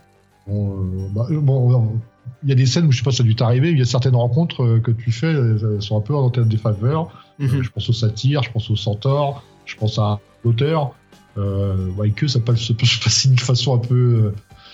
Qu'on s'attend un peu, ou pas forcément, mais qui est souvent pour son estime de soi qui est pas terrible. Ils sont un peu crus, surtout pour celle avec le centaure. Bon, bref. Euh, et, pourquoi je parle de ça bah, Raconte, cru, cru, raconte, raconte. Bah non, on va pas, on va laisser, on va laisser le plaisir, on va laisser le plaisir aux, lecteurs qui. On, peut faire, on peut faire un haut de spoilers. Euh, je, dis, on couvre un livre dans le podcast. ouais, mais comme il est récent. Ah, tu disais les rencontres. Moi, je peux te parler d'un lieu que j'ai trouvé. On sent l'humour justement de, de Wismerhill parfaitement ici. Euh, j'ai rencontré donc, euh, enfin, je suis arrivé dans un cimetière où se trouvait donc une tombe euh, en hommage à Joe Dever, avec plein d'autres tombes autour, d'autres écrivains, des livres dont vous êtes le héros, voilà, Steve Jackson, les deux Steve Jackson d'ailleurs, anglais, british, et puis on descend dans une des tombes. Il y avait d'autres écrivains aussi. Hein. Il y avait aussi euh, Ian Livingstone. Euh, donc, euh, bref, bref, je voyais l'hommage, je voyais tout à fait. On descend dans la tombe de Steve Jackson. Tout ça, excuse-moi, donc c'est dans le bois qui est juste après le, premier monastère. Si je me trompe pas, si je regarde la carte, je crois que c'est au cimetière des. cimetière, c'est au début aussi. Ouais. Les poètes. Et C'est marrant parce que moi je pensais qu'au début pensais qu'au départ c'était très scripté euh, l'aventure et en fait euh, je me rends compte qu'il y a des endroits où j'ai pas vu donc j'aimerais bien savoir où est-ce que ça se sépare. Ouais, il y a pas mal de pas mal de lieux en effet, on peut faire pas mal de choses dans une lecture euh, d'une autre. mais bon, je descends dans le dans le la crypte de Steve Jackson et justement j'avais une question à poser à à Whisperhill, est-ce que c'est Steve Jackson américain ou anglais? Bref, ce qui se passe c'est qu'on trouve une dame de fer il y a une goule dedans euh, qui nous attaque. Et puis, bien sûr, c'est là où il y a le cadavre de Steve Jackson avec. euh, Mais je crois que c'est là où il y a l'épée qui parle, si je me trompe pas. Euh, mais bon. Ah, je l'ai pas, je l'ai pas fait ça non plus. donc. Mm, mm. Et puis voilà, donc on voit le, le- le cadavre de Steve Jackson, et puis on arrive à, à combattre la goule et puis à se sauver du, du cimetière. Mais bon, voilà, on voit, on voit vraiment bien l'humour, euh, petits endroits. Je t'admets que je me suis dit, oh, quand j'ai lu le passage de la, de la tombe fraîche de Joe Dever, euh, je vois que c'est un salut euh, de la part de l'écrivain. Mais euh, ouais, c'était triste. Triste. Euh, Fred, est-ce que tu as remarqué la fixation de notre personnage sur la chicorée? Oui, parce que le dernier paragraphe se termine même avec ça. Ouais. et vous faites le plein de chicorée. Donc ouais, c'est et pas, sans arrêt Un truc du, un truc du schnorr. parce que c'est une fixation de notre personnage et il en prend au début et même au début il a même pas le temps de le finir son plat qu'il en veut pendant toute l'aventure donc je crois que c'est un peu le, le côté humoristique de la récompense de fin c'est qu'on arrive finalement à obtenir ce que l'on veut donc peut-être que même notre personnage il a fait toute cette aventure juste pour boire sa chicorée C'est ça, en fait, il a été dérangé, on l'a dérangé un matin, il a pas eu sa journée comme il voulait, il, est, il veut juste retrouver son calme. En fait, Mm. euh, son calme, maintenant, c'est la chicorée, parce que sa vie, elle a complètement changé, quoi. Son petit rituel à lui, quoi.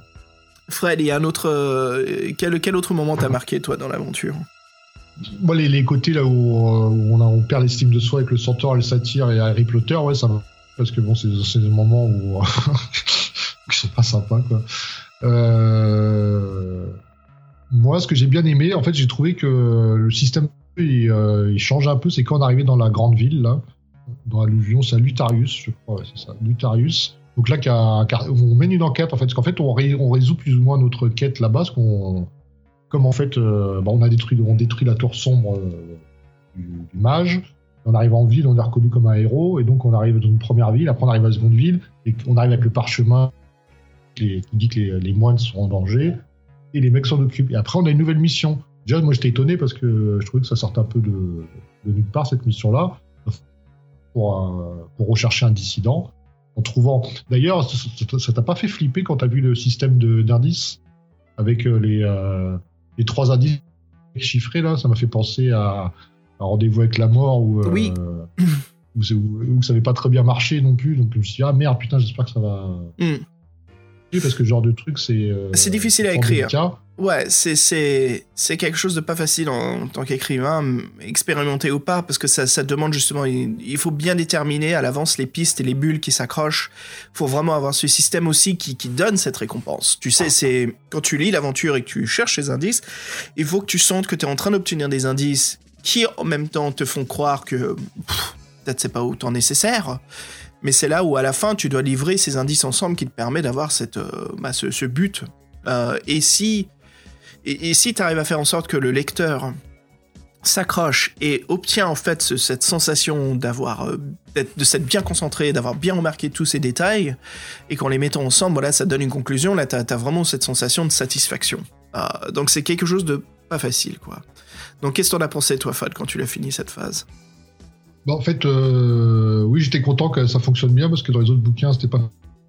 En fait, là, en fait, ce qui était intéressant, c'est que la ville, on pouvait la refaire. C'est-à-dire que si on avait loupé un embranchement quelque part avec l'indice, on pouvait le refaire. Il y a des fois, dans d'autres bouquins, bah, c'était chronologique. Si tu l'avais loupé, tu pouvais plus le.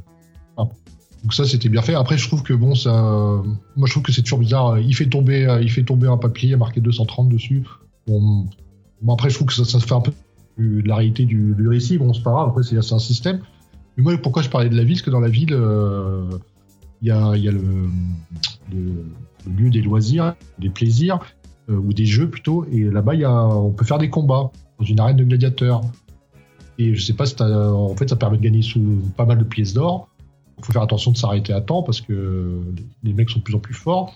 Et moi, au début, j'ai regardé, pour le plaisir, pour voir jusqu'où il était allé dans ce système-là.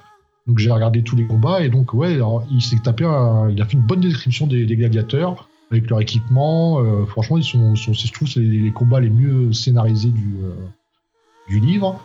Ce que, je, ce que je voulais dire avec ça aussi, c'est que euh, dans le jeu, à la fin, quand vous êtes en ville, pour avoir des indices pour faire des actions, vous avez besoin de beaucoup de pièces d'or. Vous vous retrouvez toujours obligé d'aller dans le quartier des jeux, à faire des combats ou gagner des trucs. Et ça, j'ai trouvé que c'était un mécanisme qui était un peu frustrant parce qu'en fait, qui te, c'était pas ta logique ou ta façon de jouer qui te- d'avancer. C'était juste être une machine à pièces d'or parce que des fois, ils t'en demandent beaucoup. Et ça, j'ai trouvé que c'était un mécanisme euh, qui bloquait, qui était pas, pas très bien trouvé. Et je sais pas, je m'en suis affranchi. Je me dis bon, c'est bon, les combats. Euh, je vais pas me faire 5 combats pour avoir le nombre de pièces d'or que. Euh, de toute façon, les combats en plus, c'est se joue en 1D. C'est très rare de, mourir.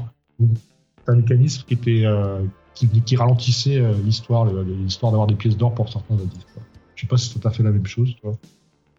Ouais, j'ai ressenti ça aussi. Après, justement, juste pour revenir sur l'étape le, de recherche d'indices que j'ai trouvé, ouais, qui livre, qui marche, contrairement à d'autres livres dont le héros qu'on a lu. Là, ça faisait vraiment plaisir, on sentait même euh, de l'expérience de l'auteur là-dessus, de comment le faire réussir cette épreuve de, jeu. Donc c'était une vraie satisfaction.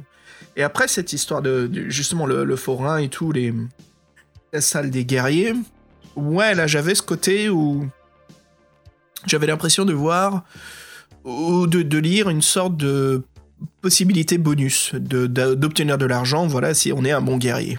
Ce côté où, bon, il y a plein de thunes à gagner ici, ce qui peut t'aider dans l'aventure, mais voilà, il faut que tu, tu, fasses le système de combat. Donc, euh, bref, moi j'ai trouvé ça un petit peu... Euh, mais ce qui aide, c'est justement la description des guerriers, qui justement met en jeu et qui nous permet de, de bien voir qui on est en train de combattre et quelle est la quelle est l'estimation de possibilité avant moi avant même que l'on voit le score euh, que l'on doit qu'on va devoir combattre le, guerrier. Donc on a déjà cette représentation euh, de force et de physique de notre adversaire donc ça c'était c'était plutôt cool. Ce qui a abandonné le côté trop c'est mathématiques simples où c'est juste on regarde le score pour voir ah ok il est balèze. Là on a un visuel justement de savoir mmh. qu'il est balèze. Donc ça j'apprécie beaucoup. J'aime bien hein, tu sais les J'aime beaucoup, j'en parle à travers le podcast. Hein, c'est euh, les écrivains qui nous donnent ces détails-là. Euh, ce que moi j'appelle c'est la création d'univers, du world building, ils disent en anglais. Euh, c'est vraiment c'est la fondation d'une bonne aventure parce que c'est ce qui nous plonge dans l'histoire. Et des livres qui se concentrent pas trop là-dessus, on en a lu quelques-uns. Bon, moi je m'y perds parce que j'ai pas de fixation, j'ai pas de stabilité, et donc c'est comme si je regarde un préquel de Star Wars, c'est que du fond vert, je sais pas où je me trouve et tout est faux. Et donc, c'est même quasiment moi qui dois faire ce, boulot à la maison, c'est devoir, c'est de créer l'univers moi-même. Bah non, je suis là pour lire l'univers d'un écrivain. Donc, Bébé Wismerhill, de temps en temps, voilà, se, concentre là-dessus et nous donne vraiment de superbes explications. Il y a d'autres moments où ça manque. Où je trouvais que moi, c'était Oh, attends, c'est qui ce gars-là? Qu'est-ce qui se passe? On passe un peu trop vite. Et c'est peut-être justement sur le côté où il y a plus euh, de concentration, je pense, euh, sur l'humour que sur la construction du monde. Où là, c'est vraiment un paragraphe de blague, et on le voit derrière ça, Fred, dans le, livre. On a des fois des pages complètes, mais on voit qu'il y a 4 ou 5 paragraphes sur la page. Bon, j'exagère, il y en a peut-être 3 ou 4. Euh, et, voilà, et on sent que certains paragraphes, c'est juste pour la continuation de l'humour, et après, hop, on a un, de ces paragraphes qui nous replonge, qui nous remet un petit peu sur le chemin de notre aventure. Ouais, alors c'est, ah, puis oui, mais, en même temps, avec son marrant, parce qu'il y en a un aussi avec Frodon, là, quand ils se font voler la tente, je sais pas si tu te souviens, là. Tu vois, ceux qui n'ont pas lu le livre, euh, avec tout ce qu'on dit là, je crois que ça, ça montre beaucoup l'humour du livre. Hein. Il y a le Harry Potter qui a un regard de vicieux, euh, le gobelin qu'on tire du tonneau en... Harry Potter, le, le, gobelin qu'on tire du tonneau en mettant nos, notre index et majeur dans son nez pour le tirer de là-dedans. Tu sais, il y a tout, tout ce côté euh, très humoristique, ouais. Donc on sent, on sent la, la, la bonne parodie. Non, mais là, dans ce paragraphe-là, avec la tente volée bah, avec Frodon, il y a tout un discours philosophique. C'est bon, marrant, en plus, ce mec, leur sujet, ça, c'est un paragraphe qui me fait plus rire. Après, les trucs un peu pipi caca, euh, scabreux, un peu moins, mais euh, des fois, il y a des, paragraphes, c'est pareil, il y a des paragraphes en fait qui se suivent. Euh, en fait, on n'a pas. Qui sont, en fait, on voit bien que c'est un texte qui est découpé en trois paragraphes et en fait qui tient d'une continuité. Et, moi, ce que j'ai trouvé, c'est que des fois, ça manque un peu d'alternatives. C'est-à-dire qu'il y a beaucoup de paragraphes qui rendez-vous au et euh, oui. pas choix de. Bah, si tu veux, on peut discuter de la structure. ça, c'est au vrai, c'est vrai au début, mais c'est vrai moins vrai dans la ville qu'un espace qui est coupé. Et c'est pour ça que moi, j'ai préféré cette partie-là, en fait.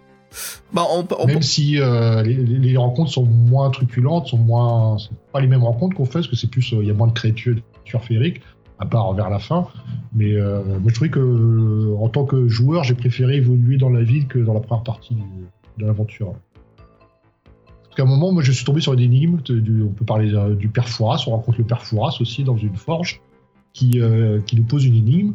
Et moi, je sais pas pourquoi, j'avais complètement séché là-dessus, alors que la réponse, moi, est pratiquement évidente. Et j'ai voulu l'éviter en refaisant l'aventure à des certains carrefours, et j'arrivais pas. Je me disais, putain, c'est pas, pas, pas, possible, c'est trop scripté, on n'a pas le Il n'y a pas d'alternative dans le chemin. Toi, je sais pas si t'es passé par la forge, du coup. Non, je suis pas passé par la forge. Donc, donc il y avait une alternative. Et je pense que l'alternative, on rencontre le groupe dans la forêt, peut-être. Hmm. Et euh, ceux qui sont dans la forêt, qui, euh, qui font une, euh, qui attendent un mec là. J'ai dû le faire aussi, ça. Ouais, je me souviens pas. Ce que je me souviens d'ailleurs, c'est est-ce que tu as rencontré l'elfe Minerva? Non, j'ai pas rencontré. Quand j'ai vu les dessins, il y a plein de gens que j'ai pas rencontrés, donc c'est ça qui m'a fait bizarre. Justement, c'est pas possible. euh, Je l'ai pas rencontré non plus. Est-ce que tu as rencontré aussi euh, ah, excuse-moi. Felindra, l'Amazone? Euh, oui, euh, je, oui, je l'ai rencontré. Ok. Elle a abusé de mon corps aussi. Bon, là, j'étais plutôt. euh, j'étais plutôt. euh, volant. Ouais. Donc ouais, il y a- forcément, il y a des illustrations qui pop-up, euh, comment dire, qui, qui sortent un peu plus du livre quand on le feuillete euh, rapidement. Mais, mais, mais c'est. Pareil, en arrivant en ville, en fait, on parle de personnages que j'aurais déjà croisés. En fait, moi, je les ai pas croisés. On me parle du marchand. On me dit, est-ce que la dernière fois que vous avez vu, c'est Ah oui, ça je l'ai vu lui. Ça je l'ai rencontré très très tôt dans l'aventure, qui a d'ailleurs euh, m'a bien volé ma thune au point où je l'ai poursuivi, où j'ai tué son âne de fatigue. bah, tu vois, moi, je l'avais pas rencontré. Et il me dit, dis vous êtes vu, comment ça s'est passé Et pareil, à un moment, il me, parle de, personnages que euh, tout à la fin, avant qu'on trouve le dissident, on- Leto est vivant. Leto, j'ai jamais rencontré. Et puis, il me parle de Tétis aussi, je les ai jamais rencontré. Donc, euh, des fois, il y, a, bah, il y a des petits bugs. euh, comme nous, on travaille dessus, je sais c'est faut faire vachement gaffe à ça et que des fois, il y a des trucs qu'on pense pas. Mais si plus on fait de l'alternative, et plus c'est chaud que ça soit carré sur certaines scènes. Et c'est vrai que moi, j'ai eu des bugs, des personnages, on en a parlé, en fait, je les ai pas vus, moi. Je les ai pas rencontrés avant. Donc, euh, Ouais, moi j'ai eu, peu quelques, instants, mais ouais, en général, ouais, il y a, y a pas, mal de, pas mal de possibilités en effet. Et Fred, justement, ça m'amène, on parle un petit peu du côté technique du livre, euh, donc l'envers du, du texte et un peu la structure.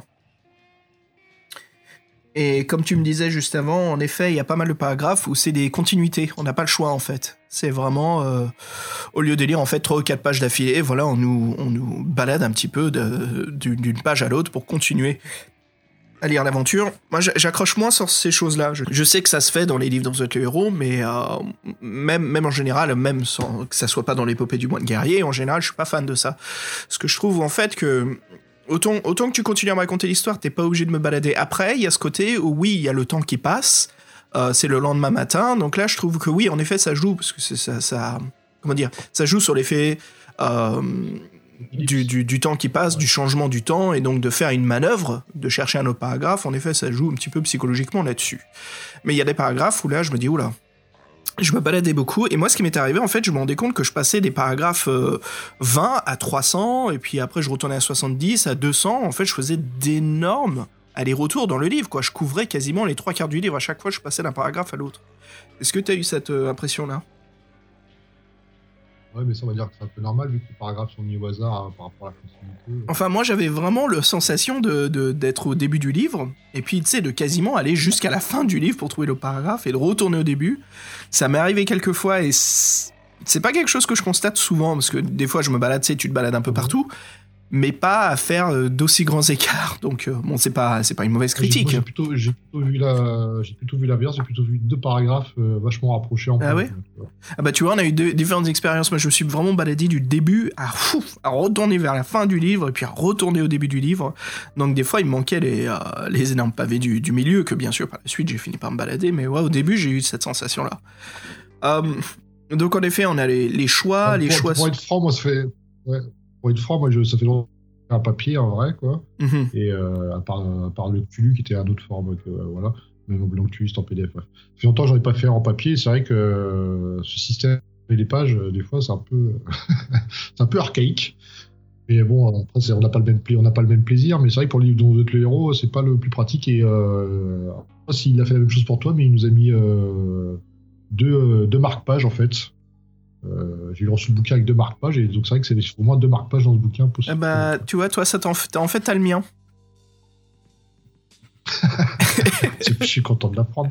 Voilà, moi j'ai pas eu le marque-page, ils étaient dans le temps livre. Bon, bah c'est pas grave, c'est chouette.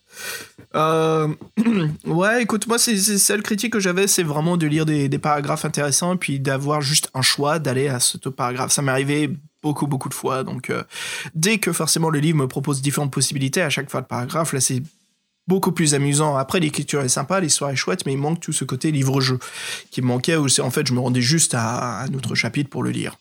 Euh, tout simplement.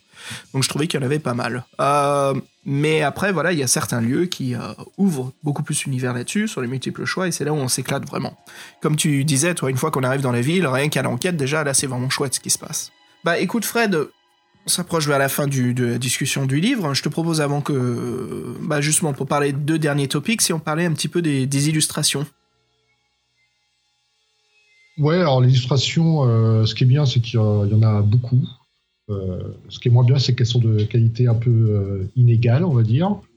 Euh, et en plus, moi, ce qui, on dire, ce qui, me dérange le plus, même si c'est un peu bizarre de dire ça, c'est le même dessinateur et qui n'est pas en fait une continuité de, de représentation de l'univers et qu'en fait chaque dessinateur a vraiment sa façon de. Il y en a qui dessine manga, l'autre qui. qui L'auteur, il en a fait pas mal de dessins, je pense pas que c'était prévu qu'il en fasse autant. Et euh, donc oui, bon, ça, ça va du bien au bâclé. À ce niveau-là, bon, pour la représentation de l'univers, c'est un peu, euh, c'est un peu dommage. Après, il y en a beaucoup. Il y a aussi plein de petits dessins intermédiaires qui sont calés assez souvent. Ils sont, qui sont de toute façon, les dessins intermédiaires, c'est toujours cool. Et donc, c'est vrai que bon, par rapport aux productions, euh, bon, c'est une production indépendante, hein, ceci explique cela. Mais c'est vrai qu'on peut être un peu déçu. Hein, et plus que la qualité intrinsèque des dessins, moi, c'est le côté où ils sont tous trop différents. Et donc, euh, autant dans un livre de jeu de rôle qui fait, euh, où il y a plein de dessinateurs qui ne gênent pas, autant dans un livre de c'est on n'est pas habitué. Et moi, ça m'a un peu dérangé. Après, c'était peut-être une marotte personnelle. Hein, je sais pas ce que c'en est pour toi. Euh, écoute, pour moi, en effet, je ressens la même chose que toi. Il y a beaucoup de dessinateurs, euh, donc euh, l'écrivain aussi, Bébé Wismerl, qui dessine. Après, oui, en effet, les niveaux sont partout. Moi, j'aime bien ça, parce que on voit, c'est un produit indépendant. C'est des gens qui ont du cœur, qui créent leur univers, donc moi, j'aime bien voir leur représentation. Euh, je, sais à quoi je m'attends. Par contre, là, il y a trop de dessinateurs. Tu vois, j'aurais préféré que le livre soit que les illustrations de, de, l'écrivain. Comme tu as dit, c'est lui qui en a fait le plus. Euh, malgré, oui, il y a d'autres dessinateurs qui sont vraiment très bien dessus. Celui qui dessine ce côté plus BD française, manga, euh, qui est assez chouette. mais il y a trop, trop de représentation. Et en effet, moi, je m'y perds. comme je parlais un petit peu plus tôt de création du monde, pour moi, là, ça brise un peu parce que visuellement, j'ai trop de différents types de références. Après, euh, une autre critique que j'ai, c'est que les trois quarts des dessins, euh, même plus, hein, sont sur des personnages. Euh, on a rarement des dessins, et je crois qu'il y en a peut-être un ou deux, où c'est le monde, l'univers, le décor. On a la carte qui est au début du livre, mais ces dessins manquent d'horizon, de lieux, de cheminement. C'est que en fait des rencontres. C'est soit des monstres, ou soit les personnages que l'on rencontre dans l'histoire. Donc ça c'est super, ça permet vraiment de faire un visuel sur la personne que l'on rencontre, mais après sur la création du monde, là je me référence que par le texte, et j'aurais bien aimé justement avoir ce côté, euh, euh, voilà, création euh, visuelle, voilà, ce côté 2D, ce qui moi me permet après en 3D de, visualiser le monde où je me balade, d'avoir un peu plus cette référence de comment est-ce que les illustrateurs voyaient ces étapes du livre. Euh, est-ce que tu as eu ce ressenti-là, toi, sur le côté où il manque de, de, de, visuel de, de, l'univers et pas sur bah, les en personnages? fait, euh, Parce que un petit peu des univers euh, du mais c'est pas les meilleurs dessins, donc on les retient pas forcément. moi, il y en a deux. Moi, je sais pas ce que. Ouais, pardon, c'était juste deux qui m'ont marqué. Ouais, il y avait un arbre, et puis après, il y avait aussi un. C'était un orc ou un troll là dans les catacombes des, des gladiateurs on voyait un petit peu le décor, mais c'était très limité, quoi. Ce qui est bien après, c'est qu'on échange. Il y a beaucoup plus de concentration sur les personnages que l'on rencontre, donc là, on a un visuel sur, sur euh, quasiment, quasiment tous les gens que l'on rencontre dans l'aventure. Et c'est parce que je pense à ça. Il y a des ça, en fait, sur le coup, j'ai pas tilté, mais je dis, ça me fait penser à quelque chose. Et là, il y a une quête annexe, bon, euh, je vais spoiler un petit peu pour cette fois. la quête annexe, donc si on a trop de points de narceur, en, fin de compte, on se retrouve euh, un peu dans un univers à la Frankenstein avec un démon, euh, avec un géant qui doit, qui, doit revenir à la vie. Donc il y a un dessin de ce géant, et en fait, le mec, il a la tête de Demi. Je sais pas si t'as fait gaffe. c'est quelle page? Tu l'as là? C'est vers la fin, euh, vers la fin de dessin. La tête de Demi. Sa page, bah, c'est vers la fin, il est vers page 4, juste avant le 400. Là. Il y a super illustration de la prêtresse Morgane, là, ça c'était sympa, bien glauque, gothique. Euh, c'est le mec qui est allongé contre l'arbre Non, non, il est tout droit, tu vois, 400 à la fin de 399. Ah oui, euh, oui, oui, géant, oui, bien euh, sûr, bien sûr.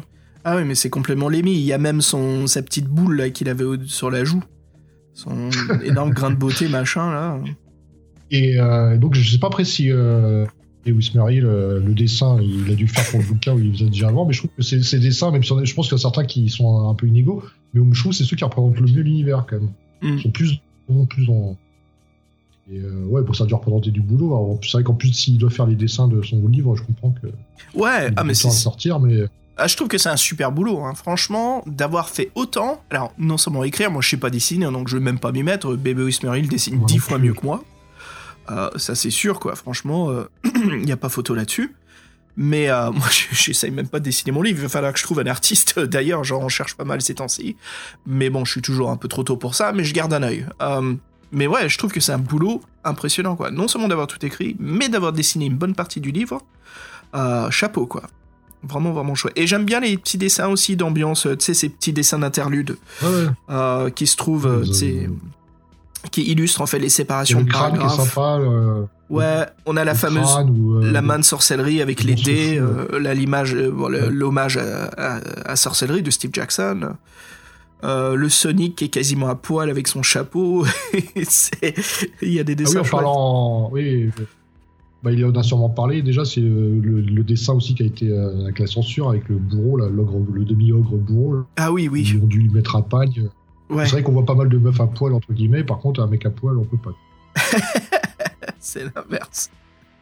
Je te jure. Oui, t'es pas. C'était peut-être pour ça, parce que s'il été beau. euh, Ah. Eh, écoute, en parlant des petits dessins d'interlude, il y en a un que j'aime beaucoup et euh, qui est dessiné par Bébé Whispery. là. avec tous ses yeux, là. Non, c'est on le voit de temps en temps euh, l'interlude. Donc c'est euh, le, je crois que c'est un sorcier qui euh, tend sa main vers une lune et donc la lune, Ah oui, je- ouais, on pas et souvent, crée en fait le, le, le- comment dire l'encadrement où se trouve le sorcier. Euh, J'ai trouvé ça vraiment vraiment chouette. Euh, après chaque dessin est souvent signé, donc voilà, ça permet de savoir qui sont les illustrateurs à chaque fois. Euh, donc ouais, c'est c'est euh, on sait où on se trouve, on sait qui c'est, et puis au fur et à mesure qu'on lit l'aventure, on commence à connaître ah ok, je vois qui est l'illustrateur de ceci, je vois qui est l'illustrateur de celui-là.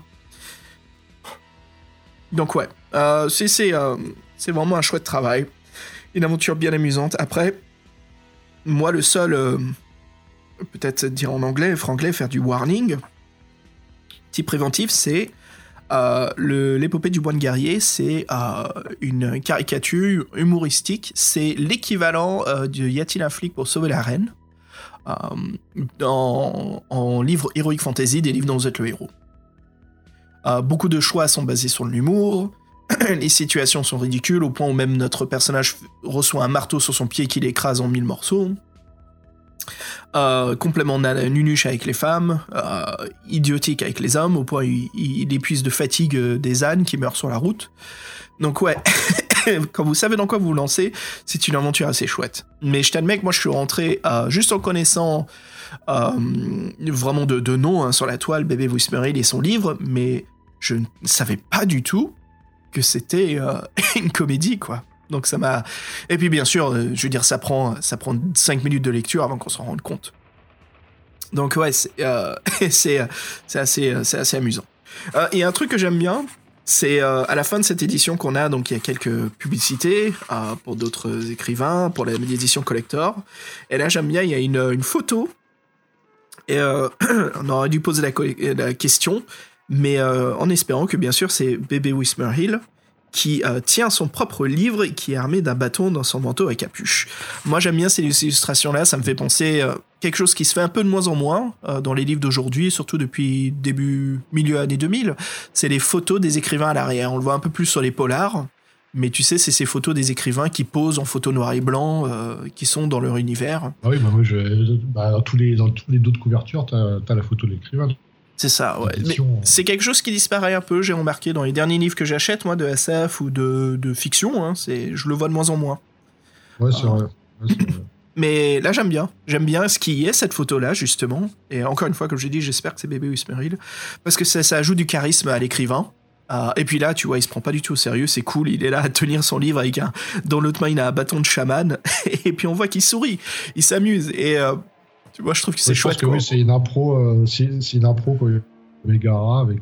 c'est une impro Megara, ouais. Louis, là, ils ont c'est vraiment chouette. C'est, c'est, chouette, quoi. Ça, ça, tu vois ça à l'arrière du livre, peut-être que je me suis dit, ah, ok, je crois que c'est une comédie. Bref, bref, bref. Ah, c'est pas le point que je voulais faire. Ce que je voulais faire, mon point là-dessus, c'était, je trouve ça vraiment chouette qu'on voit une photo de, de l'écrivain avec son œuvre. Ah, parce que c'est, c'est quand même un accomplissement impressionnant.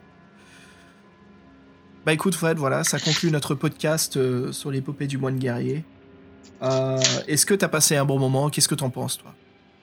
Alors moi, ce que, ce que j'avais vu, c'est que c'était présenté comme un, livre dans le héros adulte, avec des thèmes adultes, euh, ex, des grossièretés, de la politique, des choix moraux. Et comme tu dis, en fait, quand tu fais l'histoire, ouais, c'est une grosse, une grosse déconnade, c'est une grosse rigolade. Et, et c'est vrai que moi, en fait, moi, ce que je reproche, en fait, c'est que l'univers, on a plein de clins d'œil à plein d'univers différents. On a Frodo, on a auteur, on a on a le, sorcier fou euh, Frankenstein, Dr Frankenstein, on a, euh, on a plein de références et en fait du coup il, euh, des créatures connues, les satyres, même s'ils ont, ils ont leur, leur touche, mais on n'a pas de, vraiment d'univers spécifique en fait. Et en plus comme c'est comme c'est plutôt ouais pipi caca tout ça et moi je trouve que passer ça pour un, livre de l'heure adulte bah non, c'est plutôt une gros ouais le côté paillard le côté franchouillard et euh, moi, j'ai pas sorti le côté adulte, j'ai plutôt comme, toi sorti le côté parodie.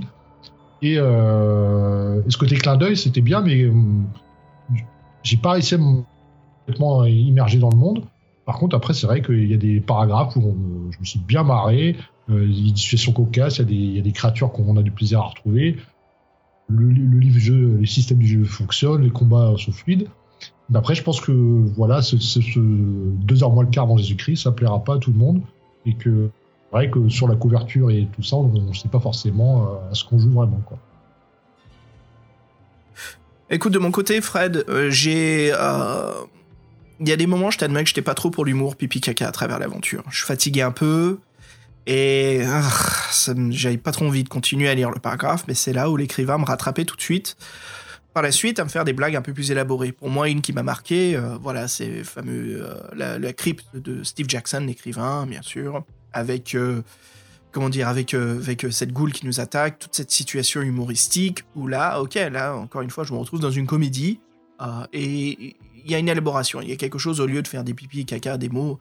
C'est d'ailleurs ce que j'ai fait pour abandonner Sonic, que je, supportais plus, justement, à cause de ces vieilles blagues, malgré que je, comprends l'intention qui est donnée dans ce personnage. C'est le personnage de, du hérisson bleu, c'est voilà, c'est il est relou, il est nunuche, il claque ses mains sur ses cuisses quand il fait des blagues. Ho ho ho, ok, je, vois l'intention. Mais voilà, dès que le livre me reprenait et arrivait à me faire rire, c'est ce qui me plaisait. Mais des fois, c'était cet échange entre le piqui caca et puis le quelque chose d'un peu plus élaboré. Donc il y a de l'humour vraiment pour, euh, pour, tout. Si c'est votre humour, c'est parfait. Quoi. Si, je veux dire, il y a des moments où je me croyais dans South Park, quand il y a les blagues un petit peu reloues. Euh, mais après, voilà, bien sûr, l'humour, euh, chacun, son, chacun son choix, quoi, au menu.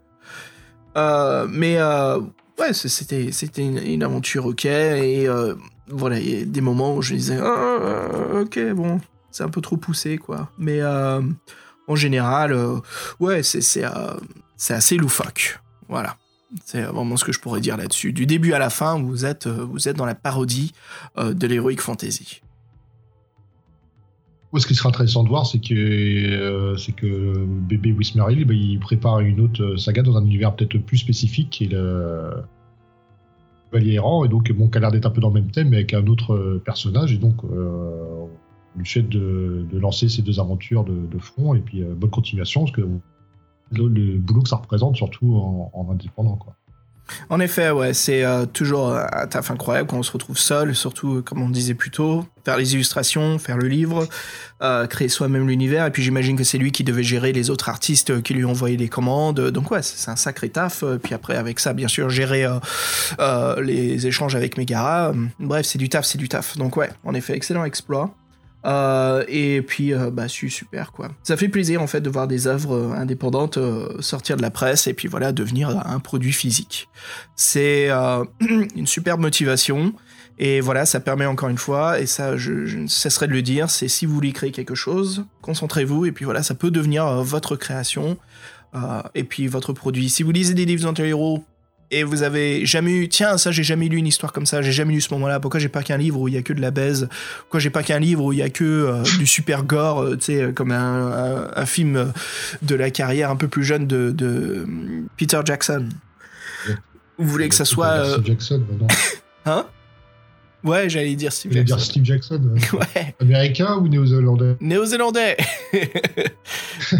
Mais euh, voilà, pourquoi vous voulez pas que du gore Et là, bah, voilà, on voit le, le, le travail de bébé Swearhill, on sent tout de suite son intention de bah non, moi j'ai envie de faire de la parodie, j'ai envie de faire de l'humour, j'ai envie de faire euh, des blagues euh, grossières, du pipi caca, du sexe, et puis voilà, on a son univers qui sort directement de son, euh, de comment dire, de, de, de son cortex, et boum Donc voilà, c'est cool. C'est cool. Euh, J'encourage euh, tout le monde qui sont fans, qui euh, veulent écrire, que vous ayez de l'expérience ou pas dans l'écriture, c'est pas grave, il faut toujours un début.